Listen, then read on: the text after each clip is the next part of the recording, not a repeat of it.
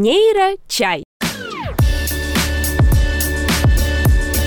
Всем привет! Это подкаст о том, как устроен мозг, зачем это знать и как на этом заработать. Меня зовут Виктория Земляк.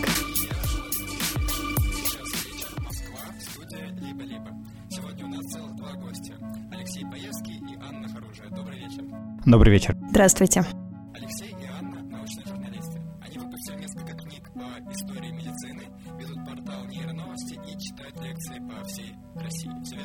Аня не только научный журналист, но и еще и врач Я еще врач лучевой диагностики, да, это мое основное образование, моя основная профессия. То у Алексея помимо нейроновостей, книг и всего еще куча, куча, куча разного.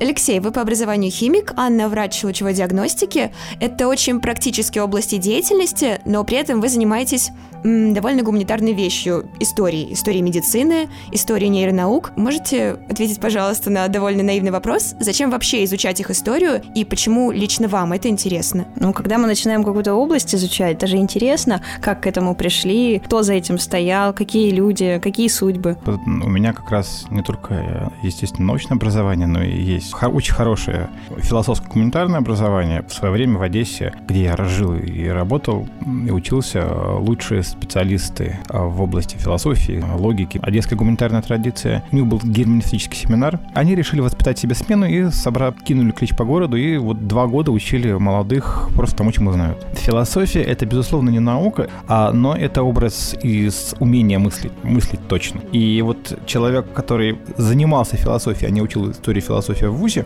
понимает, что, в общем, без понимания каких-то вот э, внутренних законов науки, без понимания ее внутренней истории, внутренней логики ее развития, очень сложно заниматься ею, потому что ты будешь как бы, ну, заниматься только тем поиском, который искать под фонарем, да, то- то, что уже ясно. Вот, это первое. Вторая вещь, почему это очень важно. Если бы не история, я бы в науку не пошел. Как же так? А меня в химию привела биография величайшего химика всех времен народов Роберта Бернса Вудворда. Чертова гения, который там творил в органике все, что, все, что хотел. Самая крутая вещь, которую он, ну, которую он делал, это а, синтез, направленный синтез витамина В12, сложнейшая структура с кучей а, хиральных центров. И при этом, когда он работая над синтезом, понял, что вот что-то нащупал, он отложил синтез нафиг и написал целую теорию молекулярных орбиталей которая сейчас пользуется хи- синтетики. Когда он получил Нобелевскую премию, одну, хотя он был достоин трех или четырех, он сказал, ну окей, ладно, я сейчас делаю синтез, синтез эритромицина, это тоже очень анти- антибиотика.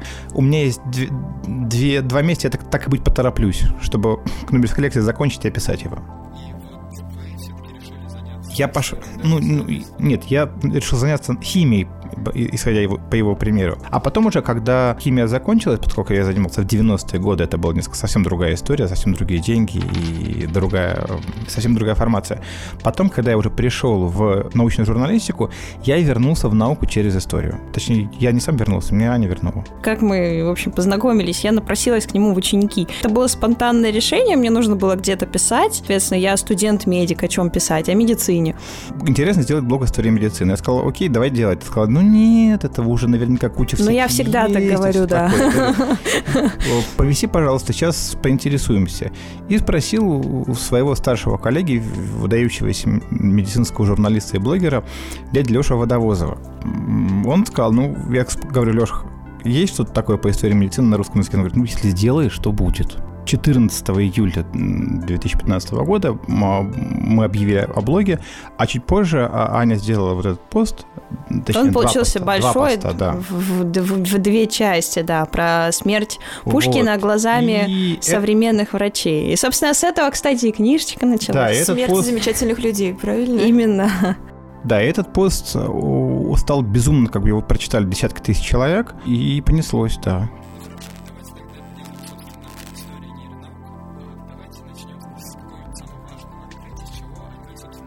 Факт тот, что где-то в 10-е 20-е годы 19 века ученые, некоторое количество разные, э, ну, в первую очередь немцы, стали понимать, что все живое состоит из клеток. Ну, в смысле, уже даже речь шла не о всем живом, Появилась а о человеке. Да. клеточная теория. Клеточная теория. Собственно, Шван, Теодор Шван, один из ее... Шлейден. Из Шлейден, его, его соавтор. Собственно, Шван од, одни из клеток нервной системы открыл. Да, клетки Швана. Клетки mm-hmm. Швана на тех самых, да, швановские клетки.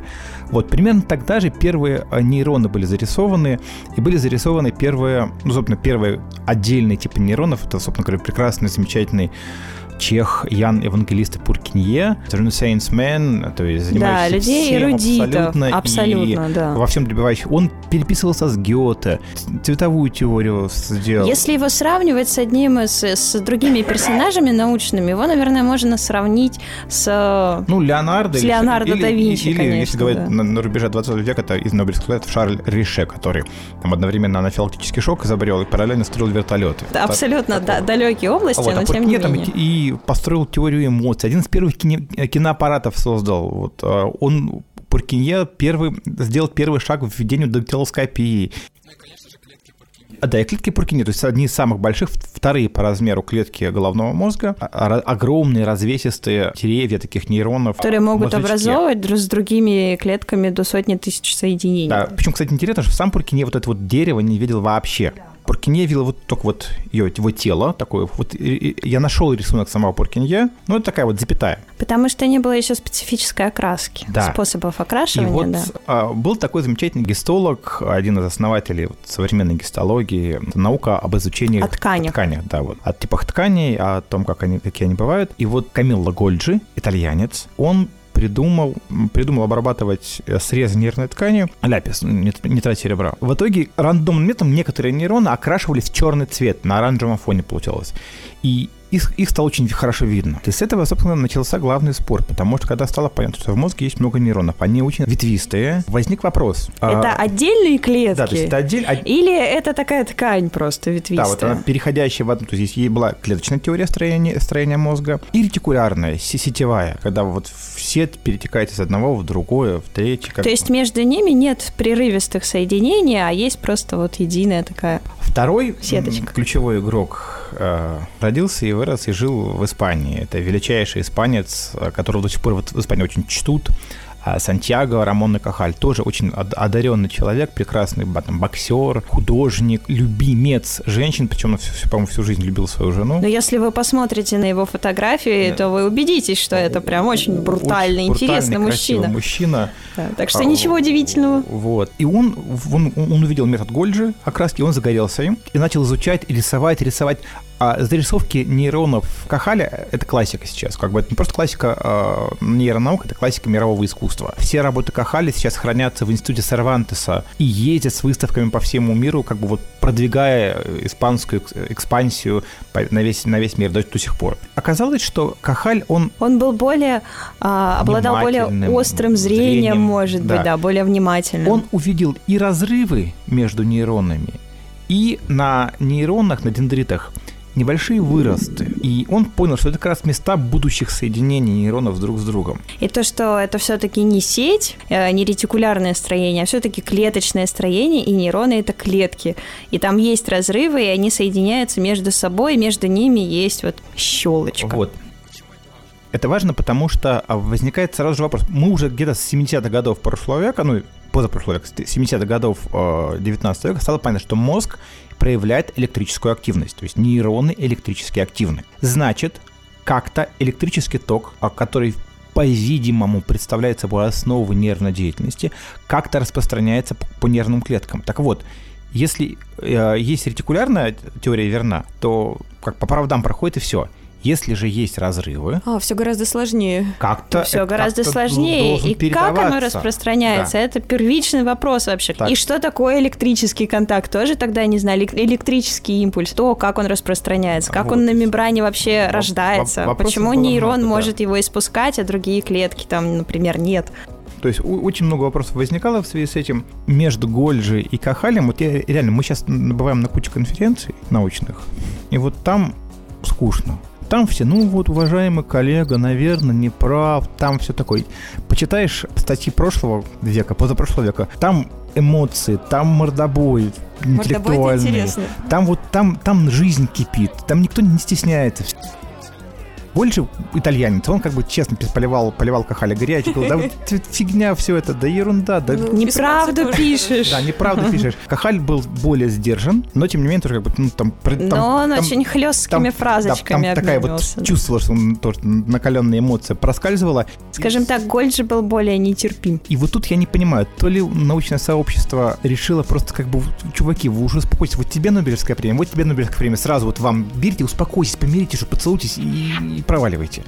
Или наоборот, они решили друг другу просто подложить свинью, что как бы вот не только тебе, но вот еще твоему заклятому врагу. Кахаль писал про это, что обидно, да, получить Нобелевскую премию одновременно. А Гольд же в своей Нобелевской лекции говорил, да Кахаль-то ерунда все это самое, да он не прав, не нужен. Зря вы ему Нобелевскую премию дали. Да, примерно так это все было. Вот, хотя, конечно же, э, Гольд же ошибался. Были, наверное, еще лагеря их сторонников, да? Конечно, ну, сторонники, фанаты, группе. Ну, как у нас сейчас, вот, вот у нас сейчас популяризаторство так примерно, да, вот, не будем называть имена, да, но вот там есть, есть главные действующие фигуры, есть их как бы фанаты с двух лагерей, которые друг друга мочат. Я вот надеюсь выучить испанский и итальянский только для того, чтобы почитать... В оригинале, почитать да, без перевода. И Гольджа, и Кахаля.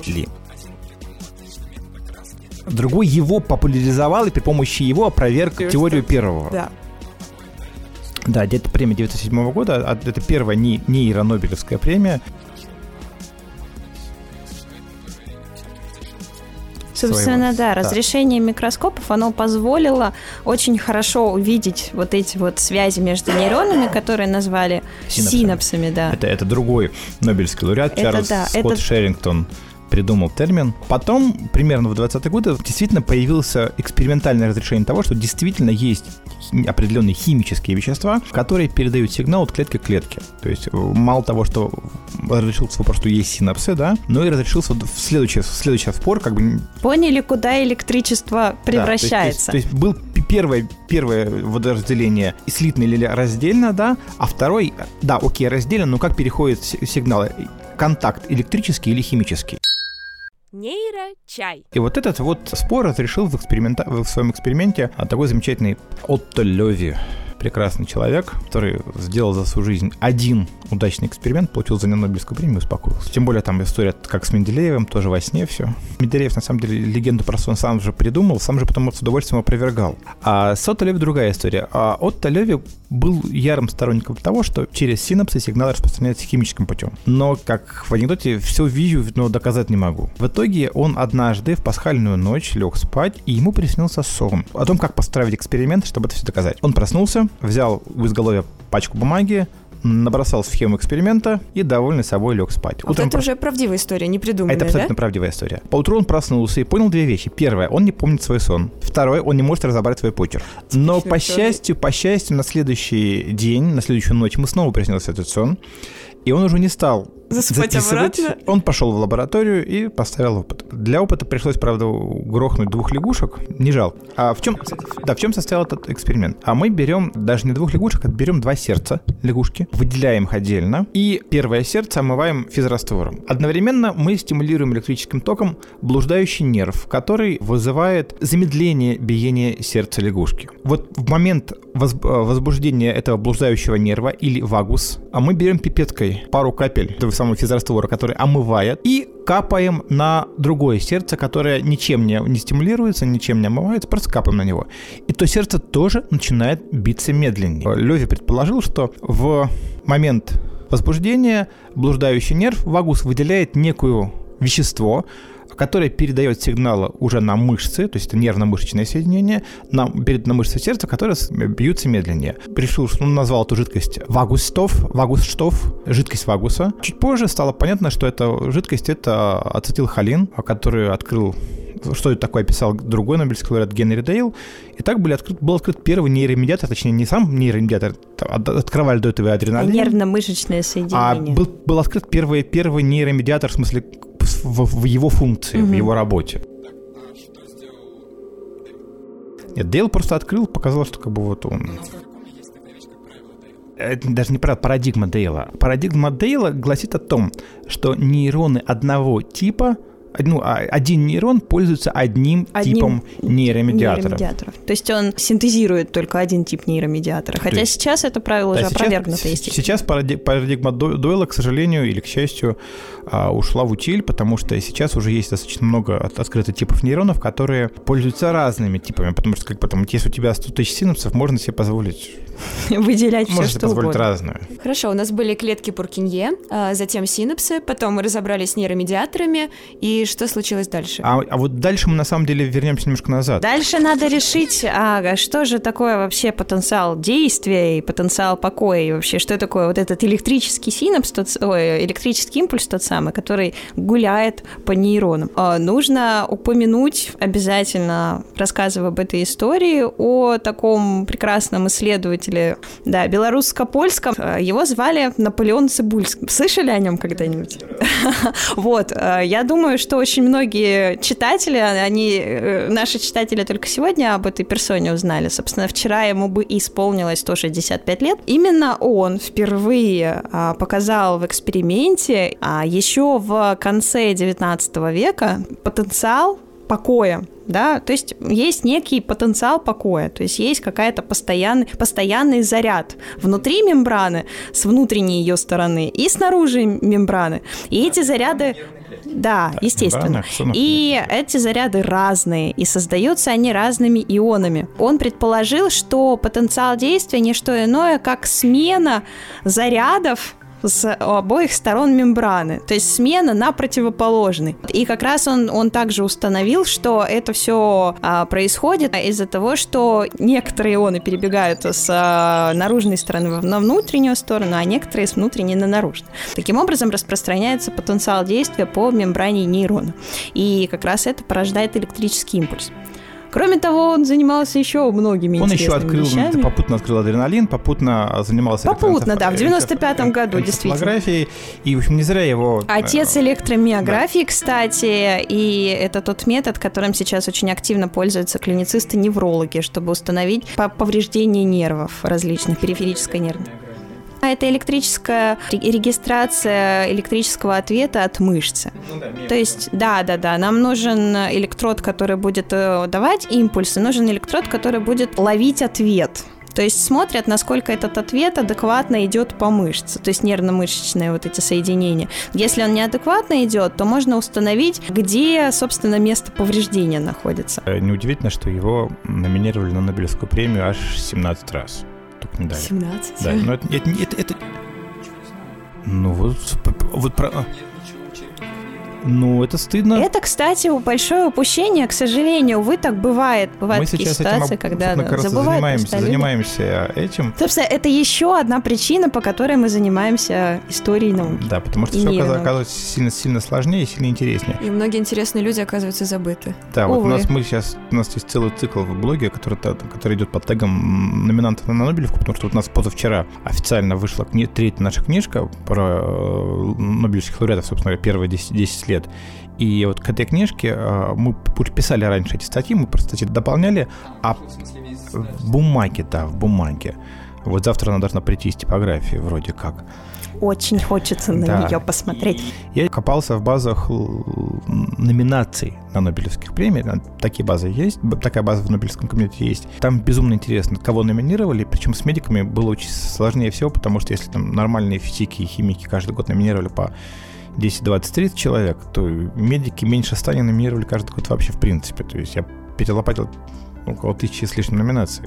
А сколько всего томов планируется? У нас есть цель написать по всех. До 2020 года, года как минимум. Вот считайте. Ну хорошо, возвращаясь. Да, возвращаясь, как бы, возвращаясь. Как бы, Цибуль, Цибульский как бы, ну, придумал и забыл. Ну, его как бы, ну, не приняли, не поняли. Он, на самом деле, он занимался вообще регистрацией электрической активности головного мозга, вообще нервной системой, вплоть до своей смерти. То есть он, собственно, отучился в военно-медицинской академии в Санкт-Петербурге, а потом он был очень таким ну, интересным и подающим большие надежды молодым человеком. И сразу после того, как он защитил, а, собственно, э, степень доктора медицины, его тут же отправили заведовать физиологическим обществом в Ягеллонский, Ягеллонский университет в Кракове, да. Но я не уверен, кстати, лет. что Цибульский, прожив, прожив там свои 60 с лишним лет, мог бы дальше довести дело до измерения потенциала действия и построения формулы, вот почему. Естественно, было бы сложно, да. И, и тут уже пальма первенства а, переходит и, и, к вот, Ходжкину и, и вот Хаксли, почему. Да. У него просто не было ни одного шанса, потому что, к сожалению, Польша не морск... Э, в Польше нет кальмаров. Поговорим о кальмарах. И крабов нет. Нейрочай. Дело в том, что нам, чтобы измерить потенциал действия, нам нужно суметь поместить один электрод на поверхность мембраны, а другой а вовнутрь. Другой внутрь. Но причем так, чтобы прям да. не отходя да, от не отходя. Это, при этом, внутреннего при этом не, повредив, не повредив нейрон, внутреннюю жидкость из него выпустить, закатить что-то другое можно бы. В общем, как бы сложная вещь. И э, очень сильно позже, уже там где-то в 60-х годах, один подвыпивший нейроученый, не будем называть его имени, говорил а, лауреатом 63-го года, что вот, поним... 63-го года, что вот, понимаешь ли, не вам нужно было давать Нобелевскую премию, а Кальмару. Потому что аксон кальмара, а, аксон нейронов мантии кальмара, он обладает удивительным свойством, он очень большой. Он очень длинный и толстый. Один миллиметр, Один миллиметр в, диаметре. в диаметре. То есть представляете себе нейрон, точнее аксон нейрона 1 миллиметр. Ну, то есть это гораздо толще, чем человеческий волос. Ну, в общем-то, спокойно можно изучать. Абсолютно. Вот. И, собственно, этим как раз Ходжкин и Хаксли занимались. Они до войны потрошили кальмаров, потом их, естественно, как всех ученых, призвали на войну, ну, на службу на войне, то есть они не, не воевали в строю, как это делали многие в Первую мировую, они там занимались там кто... Электротехникой занимались. Кто за подлодками охотился, кто-то еще чем-то. А потом вернулись к работе, и самое главное, что здесь э, вот в Нобелевской премии Ходжкина и Хаксли сыграл роль Железный Феликс, арифмометр тот самый, потому что нам рассказывал арифмометр, который называется Железный Феликс.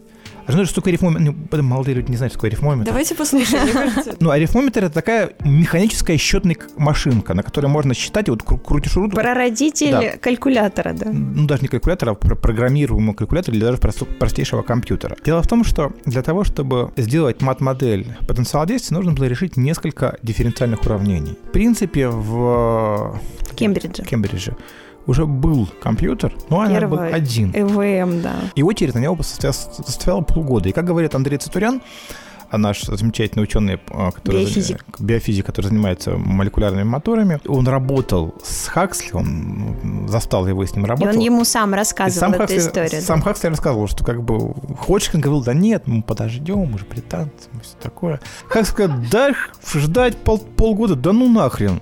У меня есть железный Феликс, я на, на калькуляторе на, на этом самом посчитаю Сейчас все. посчитаем. И он, Сейчас он потратил две, две недели, он считал на этом самом и посчитал. Да считал успешно.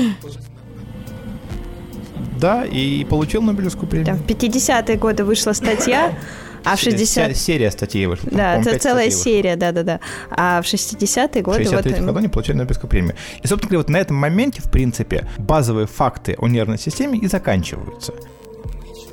Да, одну важную веху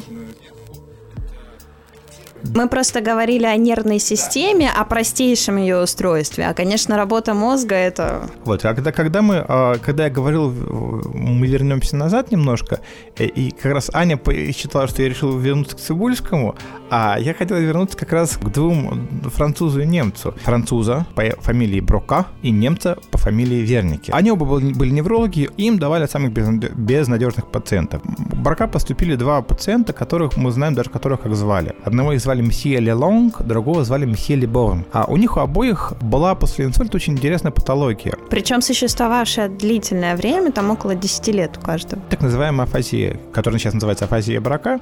Тогда, естественно, никто да. не знал, что с ними, что с ними вообще происходит и почему. То есть суть такая, человек считает, что он говорит с вами нормально, но на самом деле выходит какой-то словесный бред, словесный слад, то есть как бы человек говорит абсолютно вот не связанные звуки слога. При этом он понимает, в общем-то, может понимает, осознавать да. то, что ему говорят, он думает, что он отвечает э, в такт и в тему, но у него получается совершенно нечто невнятное. Эти люди попали сначала к Барака как пациенты, а потом попали к нему на стол, уже на стол прожекторский.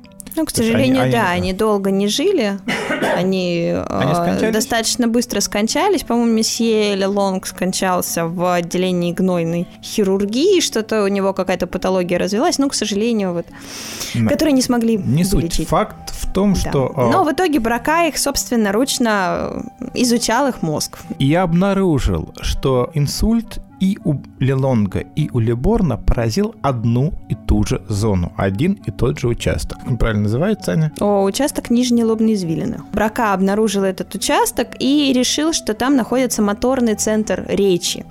То есть тот участок, который отвечает именно за речевую моторику, за, за то, как мы, да, за то, как мы произносим слова. В общем-то, этот центр был назван затем центром брака. Несколькими десятилетиями позже немец Карл Вернике обнаружил людей уже с другой афазией, афазией Верники. Там у них была совершенно история наоборот, то есть они не могли понимать. Воспринимать. Воспринимать. Да. Ну, ну, прекрасно говорили. Ну, а говорили они немножко нескладно, но у них хотя бы эти слова были сопоставимыми по буквам. Ну, то есть они произносили слова, словосочетания. Конечно, предложения у них получались не очень стройными, скажем так, но слова они произносили. Та же история, они умирали. Вскрытие показало поражение другой немножко зоны. Получил название зона Верники. Так были открыты первые две а, зоны, функционально связанные с какой ну, две зоны связаны с какими-то функциями. То есть так началось функциональное картирование мозга, потом еще даже между этими двумя зонами обнаружился мощный пучок белого вещества, соединяющих так называемый аркуатный пучок. А если его нарушать, то, соответственно, нарушалась и речь у пациентов, если там что-то происходило с этим пучком. Вот. И так и началось картирование, собственно говоря, мозга. То есть тогда люди впервые задумались, что, наверное, какие-то области мозга различные несут различные функции. И стали искать функциональные и зоны стали, И стали искать, а процессов. а какая же зона да. за какую функцию отвечает.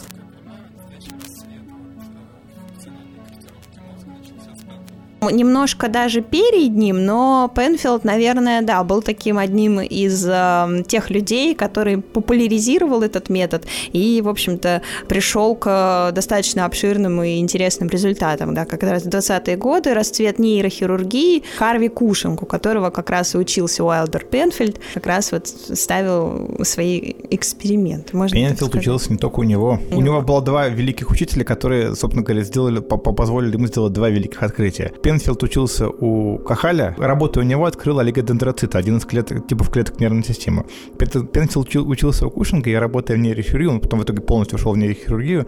Он откартировал моторные сенсорные зоны мозга. Те самые... Моторные сенсорные гомункулусы. Гомункулусы, да. Которые... Такие несуразные человечки с огромными губами, головами руками, ногами и маленьким тельцем. Да, которые оцениваются не очень неоднозначно. Кстати, считается, что как раз вот этими гомункулусами Пенфилд немножко затормозил историю. Потому Почему что... так? А потому что эти гомункулусы сразу стали догмой, как, собственно, как зона А брак... любую догму очень сложно Зо... опровергать Зона и брака дополнять. и зона верники. Да, а это хорошее сейчас замечание. мы прекрасно понимаем, что, условно говоря, там брака... зона брака там... Центры речи, они вообще могут не локализоваться там, где зона брака и зона верники традиционно. Очень они могут быть в двух полушариях, они могут существовать там отчасти, там в лобных долях, в затылочных долях. То есть у всех людей по-разному именно. Но даже там иногда, да, находятся области активации, когда картируют именно речевые центры. Вот, поэтому тут, конечно, все очень неоднозначно. В этом смысле, конечно, Пенфилд молодец. Э, много чего нам дал. Собственно, сейчас, когда мы пытаемся сделать, делать интерфейс мозг-компьютера с обратной связью, научить там протез, которым человек двигает силой мысли, чувствовать, как раз мы приводим от них сигналы и стимулируя как раз те самые зоны гомункулуса. А что такое гомункулус? Что, что а, что значит? такое гомункулус? Кора нашего мозга поделена на области. И поделена она очень такими а, глубокими бороздами различными. В частности, вот центральная борозда, она разделяет а, лобные доли от теменных долей. Прецентральная извилина, то есть э, извилина спереди центральной борозды, которая находится в лобной доле, и постцентральная извилина, то есть это та извилина, которая находится находятся за центральной бороздой, вот они как раз несут вот это свое функциональное значение. Прецентральная борозда, она за обработку сенсорной информации отвечает, а постцентральная извилина за обработку моторной информации. Вот, но что касается гомункулуса, то есть если мы возьмем и нарисуем, а точнее расчертим зоны, которые отвечают за чувствительность пальцев, губ, всего остального, и за движением та же самая история, а потом посчитаем площадь этих зон, и потом нарисуем, сделаем человечка у которого будут конечности и части тела пропорциональны площади. Площадь у нас получится, условно, гомункулус там сенсорный, а у него будут огромнейшие губы, потому что у нас губы очень, очень чувствительны, огромные пальцы. И а ножки. тельце будет тельце маленькое, маленькое, потому что в теле, там, нужно... в спине, в животе нету такого количества чувствительных рецепторов. То есть, условно говоря, мы, если будем там колоть человека иголочками, условно говоря, а на губе мы сможем там на расстоянии пары миллиметров отличить, отличить две иголочки от одной, а на спине так не получится.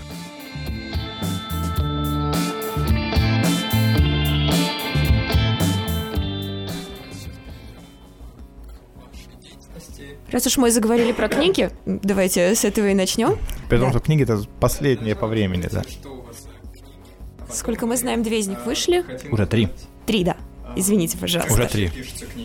Книги появились... Ручками пишутся. Книж, книги появились случайно. Ну, как бы тоже случайно. Мы не собирались писать книги. Но нам с некой назойливостью начали писать представители издательств – ну, сначала написала, как, как, кто там. Вот я представляю такое издательство, мы хотим издать по вашему блогу книгу. Мы типа сами соберем, как бы. Давайте мы просто, да, да сами я объединим сказал, идите, идите, некоторые и, посты. И, и идите просто... вы нафиг, нам это неинтересно. И вообще это какая-то дурная шутка. После этого мне написал уже редактор издательства и сказал, нет, это не дурная шутка. Мы действительно хотим книгу по вашему блогу. Мы можем сами все сделать. Мы сказали, нет, давай, если книга, окей, хорошо, давайте, ну, давайте мы все-таки сделаем мы. Все-таки, если мы выпускаем книгу, книгу принято писать. Давайте это будет не просто книга о блоге, а это будет книга, направленная на какую-то определенную тему. А давайте подумаем, какие есть темы, какие темы будут интересны. Вот, и так появились как бы в двух издательствах появились две э, темы. А первая тема, первая книга исторически – которую мы написали, э, это была книга «Смерть замечательных людей». Тут как бы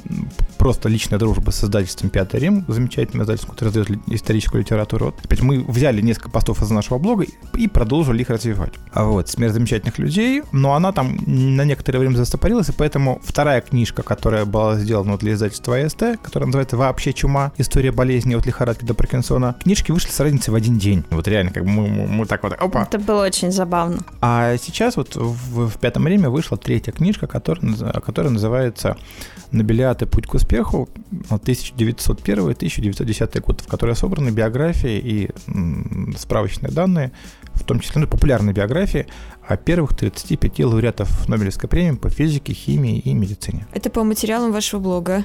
Ну, Почему да, ты начал история, заниматься Нобелиатами? История этой книги больше, чем тебе лет. Потому что в 93-м... Какой кошмар. В 93-м году, когда тебе было минус один год, школьная команда города Одессы с треском пролетела на съемках телевизионного брейн-ринга.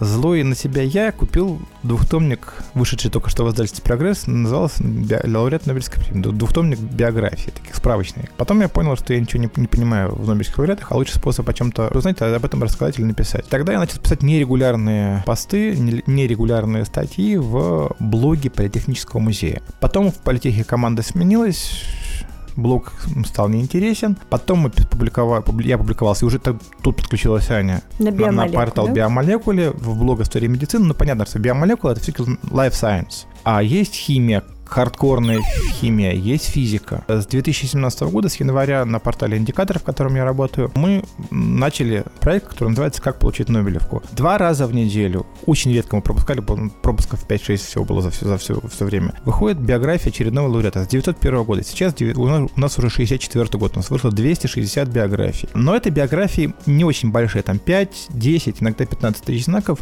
Понятно, что они пишутся достаточно быстро. Сейчас вот мы вот для Пятого Рима первые 35 биографий доработали, расширили, добавили в них литературу, добавили вот этот самый справочный аппарат по номинациям, которого нет вообще. Такого ни, вообще никто не делал в мире, в мире нету даже, такого. Да. Это перед, ну, премия 901 года, первая премия медицина. Мы делаем сводную табличку. Все номинанты, вообще все номинанты. Беринг, Эмиль Адольф фон Беринг номинирован, так, номинирован столько-то раз. Там Роберт Кох номинирован столько-то раз. Полпремию получил потом в пятом году. То есть и вот по каждому человеку у нас, вот я все номинации перерабатывал, иногда устанавливал ошибки в Нобелевском комитете. То есть, там Харьков, польский город,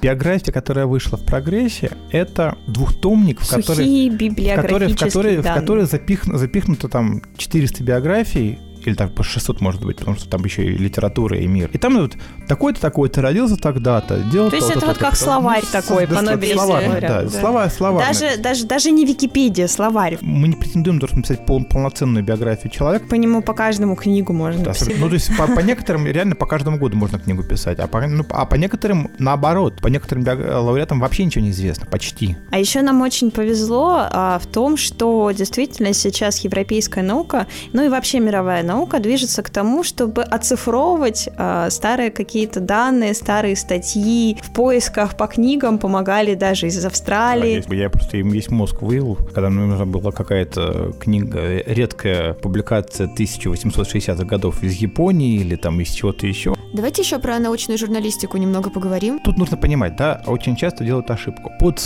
термином научная журналистика у нас обычно подразумевают две совершенно разные вещи. Они отличаются главным героем наших сюжетов. А обычно там вот говорят, там, ну там, выборы в РАН, коррупция при закупках, кто кого подсидел и так далее. Это не научная журналистика, это обыкновенная социальная журналистика, только просто про науку. Главным же героем научной журналистики является как раз знание человеческое, научное знание собственно говоря, вот в этом смысле мы тут переводчики, конечно. Мы переводим с научного на общечеловеческий, при этом на самом деле по-хорошему любая научная статья, а если мы делаем какой-то большой материал, это повод. Повод поговорить о, о науке самой, о том, как она работает, о том, вот, что в этой области происходит сейчас. Поэтому мы просто рассказываем о научном знании. Это наш герой.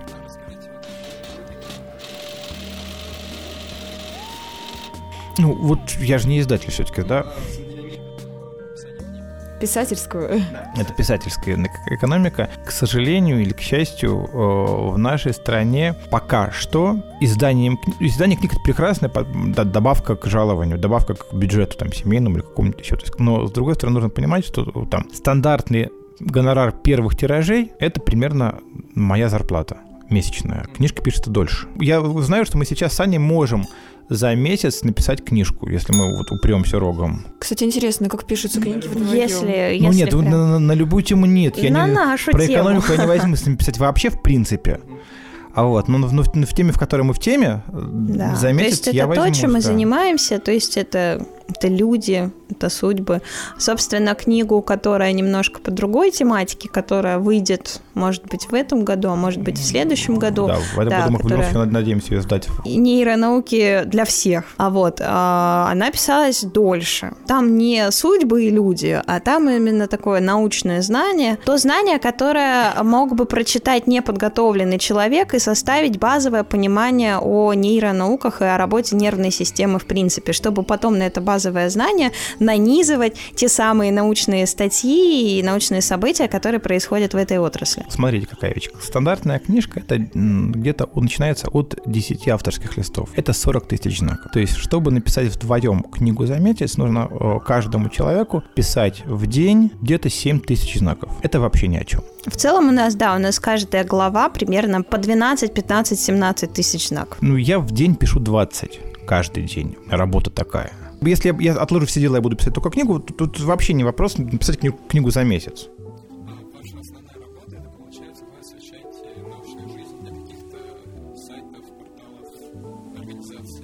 Я не могу назвать свою основную работу, у меня их много. Они все равноправны вне зависимости от того, получаю за это деньги или нет. Таких работ у меня формально 6. Это то, чем я занимаюсь каждый день. То есть есть портал Индикатор.ру, в котором я научный редактор, в котором я получаю зарплату какую-то. И тут у меня в обязанность входит не только написание от двух до четырех текстов больших, лонгридов в неделю, плюс выпуск новостей, который тоже иногда приходится писать по субботам и воскресеньям, плюс там сам, ну, и, ну и отсмотр всего того, что выходит на портале, а это там один-два текста в день, один-два лонгрида в день и 8 новостей в день на предмет того, чтобы там было все нормально с точки зрения науки, чтобы наши молодые авторы не сделали ошибок. Есть нейроновости, которые занимают гораздо больше времени. За которые мы не получаем зарплату. Иногда тратим свои деньги. Там как повезет. То есть у меня там есть вещь, которую я делаю каждую, каждую ночь, называется картинка дня, а дальше может быть один... Да иногда не только ты делаешь. Иногда ты мне очень сильно помогаешь этим, когда я совсем дохлый. Есть портал Менделеев Инфо.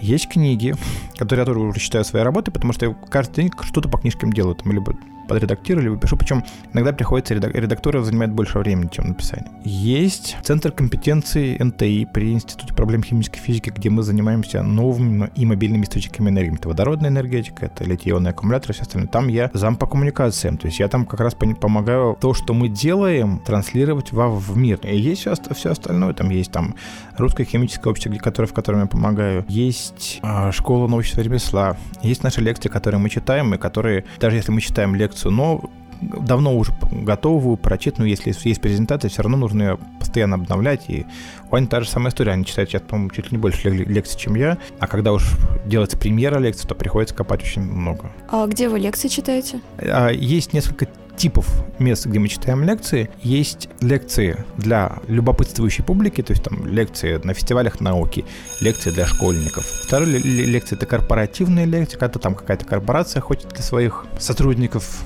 чтобы их поразвлекали или им дали что-то практическое про мозг. И есть еще лекции, которые мы читаем на научных конференциях. Это лекции, которые... Ну, это прям минимальная часть, скажем так. Ну, она минимальная, но она, она, но она, она очень, очень важная и Да, очень важная да? и ответственная. То есть это лекции, которые мы читаем для того, чтобы ученые на конференции отдохнули от своей сменили науки. И сменили образ тему, мысли. И посмотрели что-то, что их интересует Сложность в том, что эти лекции сейчас, они на английском языке.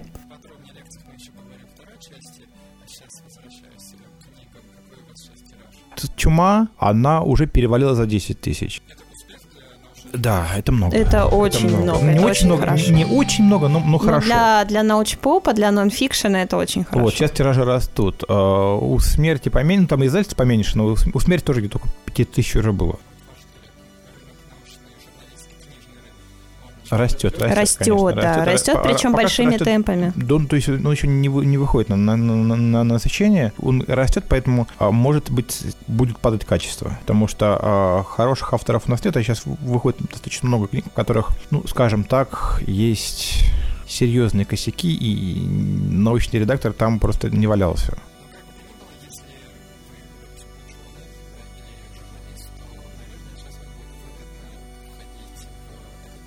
Нужно понимать одну вещь. Я считаю, что если вы, то есть если вашей ведущей силой, ведущим мотивом а, в области научно-популярной деятельности, научно-поп вообще в принципе являются деньги, то вы уже проиграли. Смелое заявление. Ну, кушать-то тоже на что-то надо. Я не говорю, что не нужно, что нужно работать бесплатно. Я говорю исключительно о ведущей силе. Потому что если не, ну, конечно, ты, без ты любопытства, без интереса делать нечего. Ради денег ты, э, ты ничего не сделаешь. Если ты идешь ради там просмотров под, и всего остального, ты очень быстро скатишь, скатишься в левый хайп. Вот тут реально как бы история с э, викингом и свиньей из того самого анекдота. Мы не знаем, вот это анекдот на самом деле, нам немного неловко. Его можно рассказывать ну, на радио?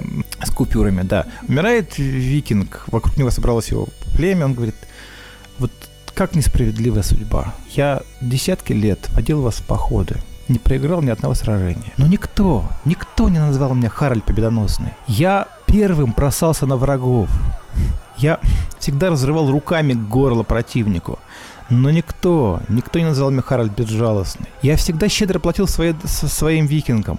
Но никто, никто не назвал меня Харальд Мешок Золота. Но стоило мне один раз переспать со свиньей, я, я знала, что этим закончится. Вот тут такая же история. Стоит один раз перейти некую грань и ради хайпа слишком упростить, не обратить внимания на свою ошибку. Сказать, да идите вы нафиг, я специально ее сделал, чтобы больше хайпа было, или чтобы обратить внимание. Так, так э, эти аргументы я слышал все. Тут в большой части сообщества, потому что сообщество популяризаторов очень плотно сли, слито с сообществом ученых, да, вот стоит один раз сделать неверный шаг, сделать вот ради хайпа неверную вещь. Такие истории были и не только в, в нейрообластях, да? И будут, наверное. Репутация сразу же падает в ноль, ее потом не поднять вообще. Но если человек продолжает придерживаться не очень, скажем так, ну, да. верного поведения. Если, если человек сделал ошибку, но он как бы признал эту ошибку и не, ошибаться скор- можно, скорректировал и, в общем-то, нормально на это отреагировал, то это одна вещь.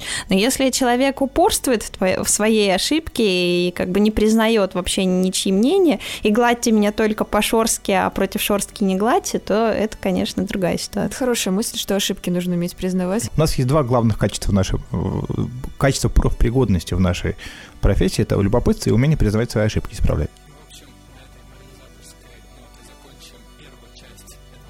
Морализаторская в хорошем смысле.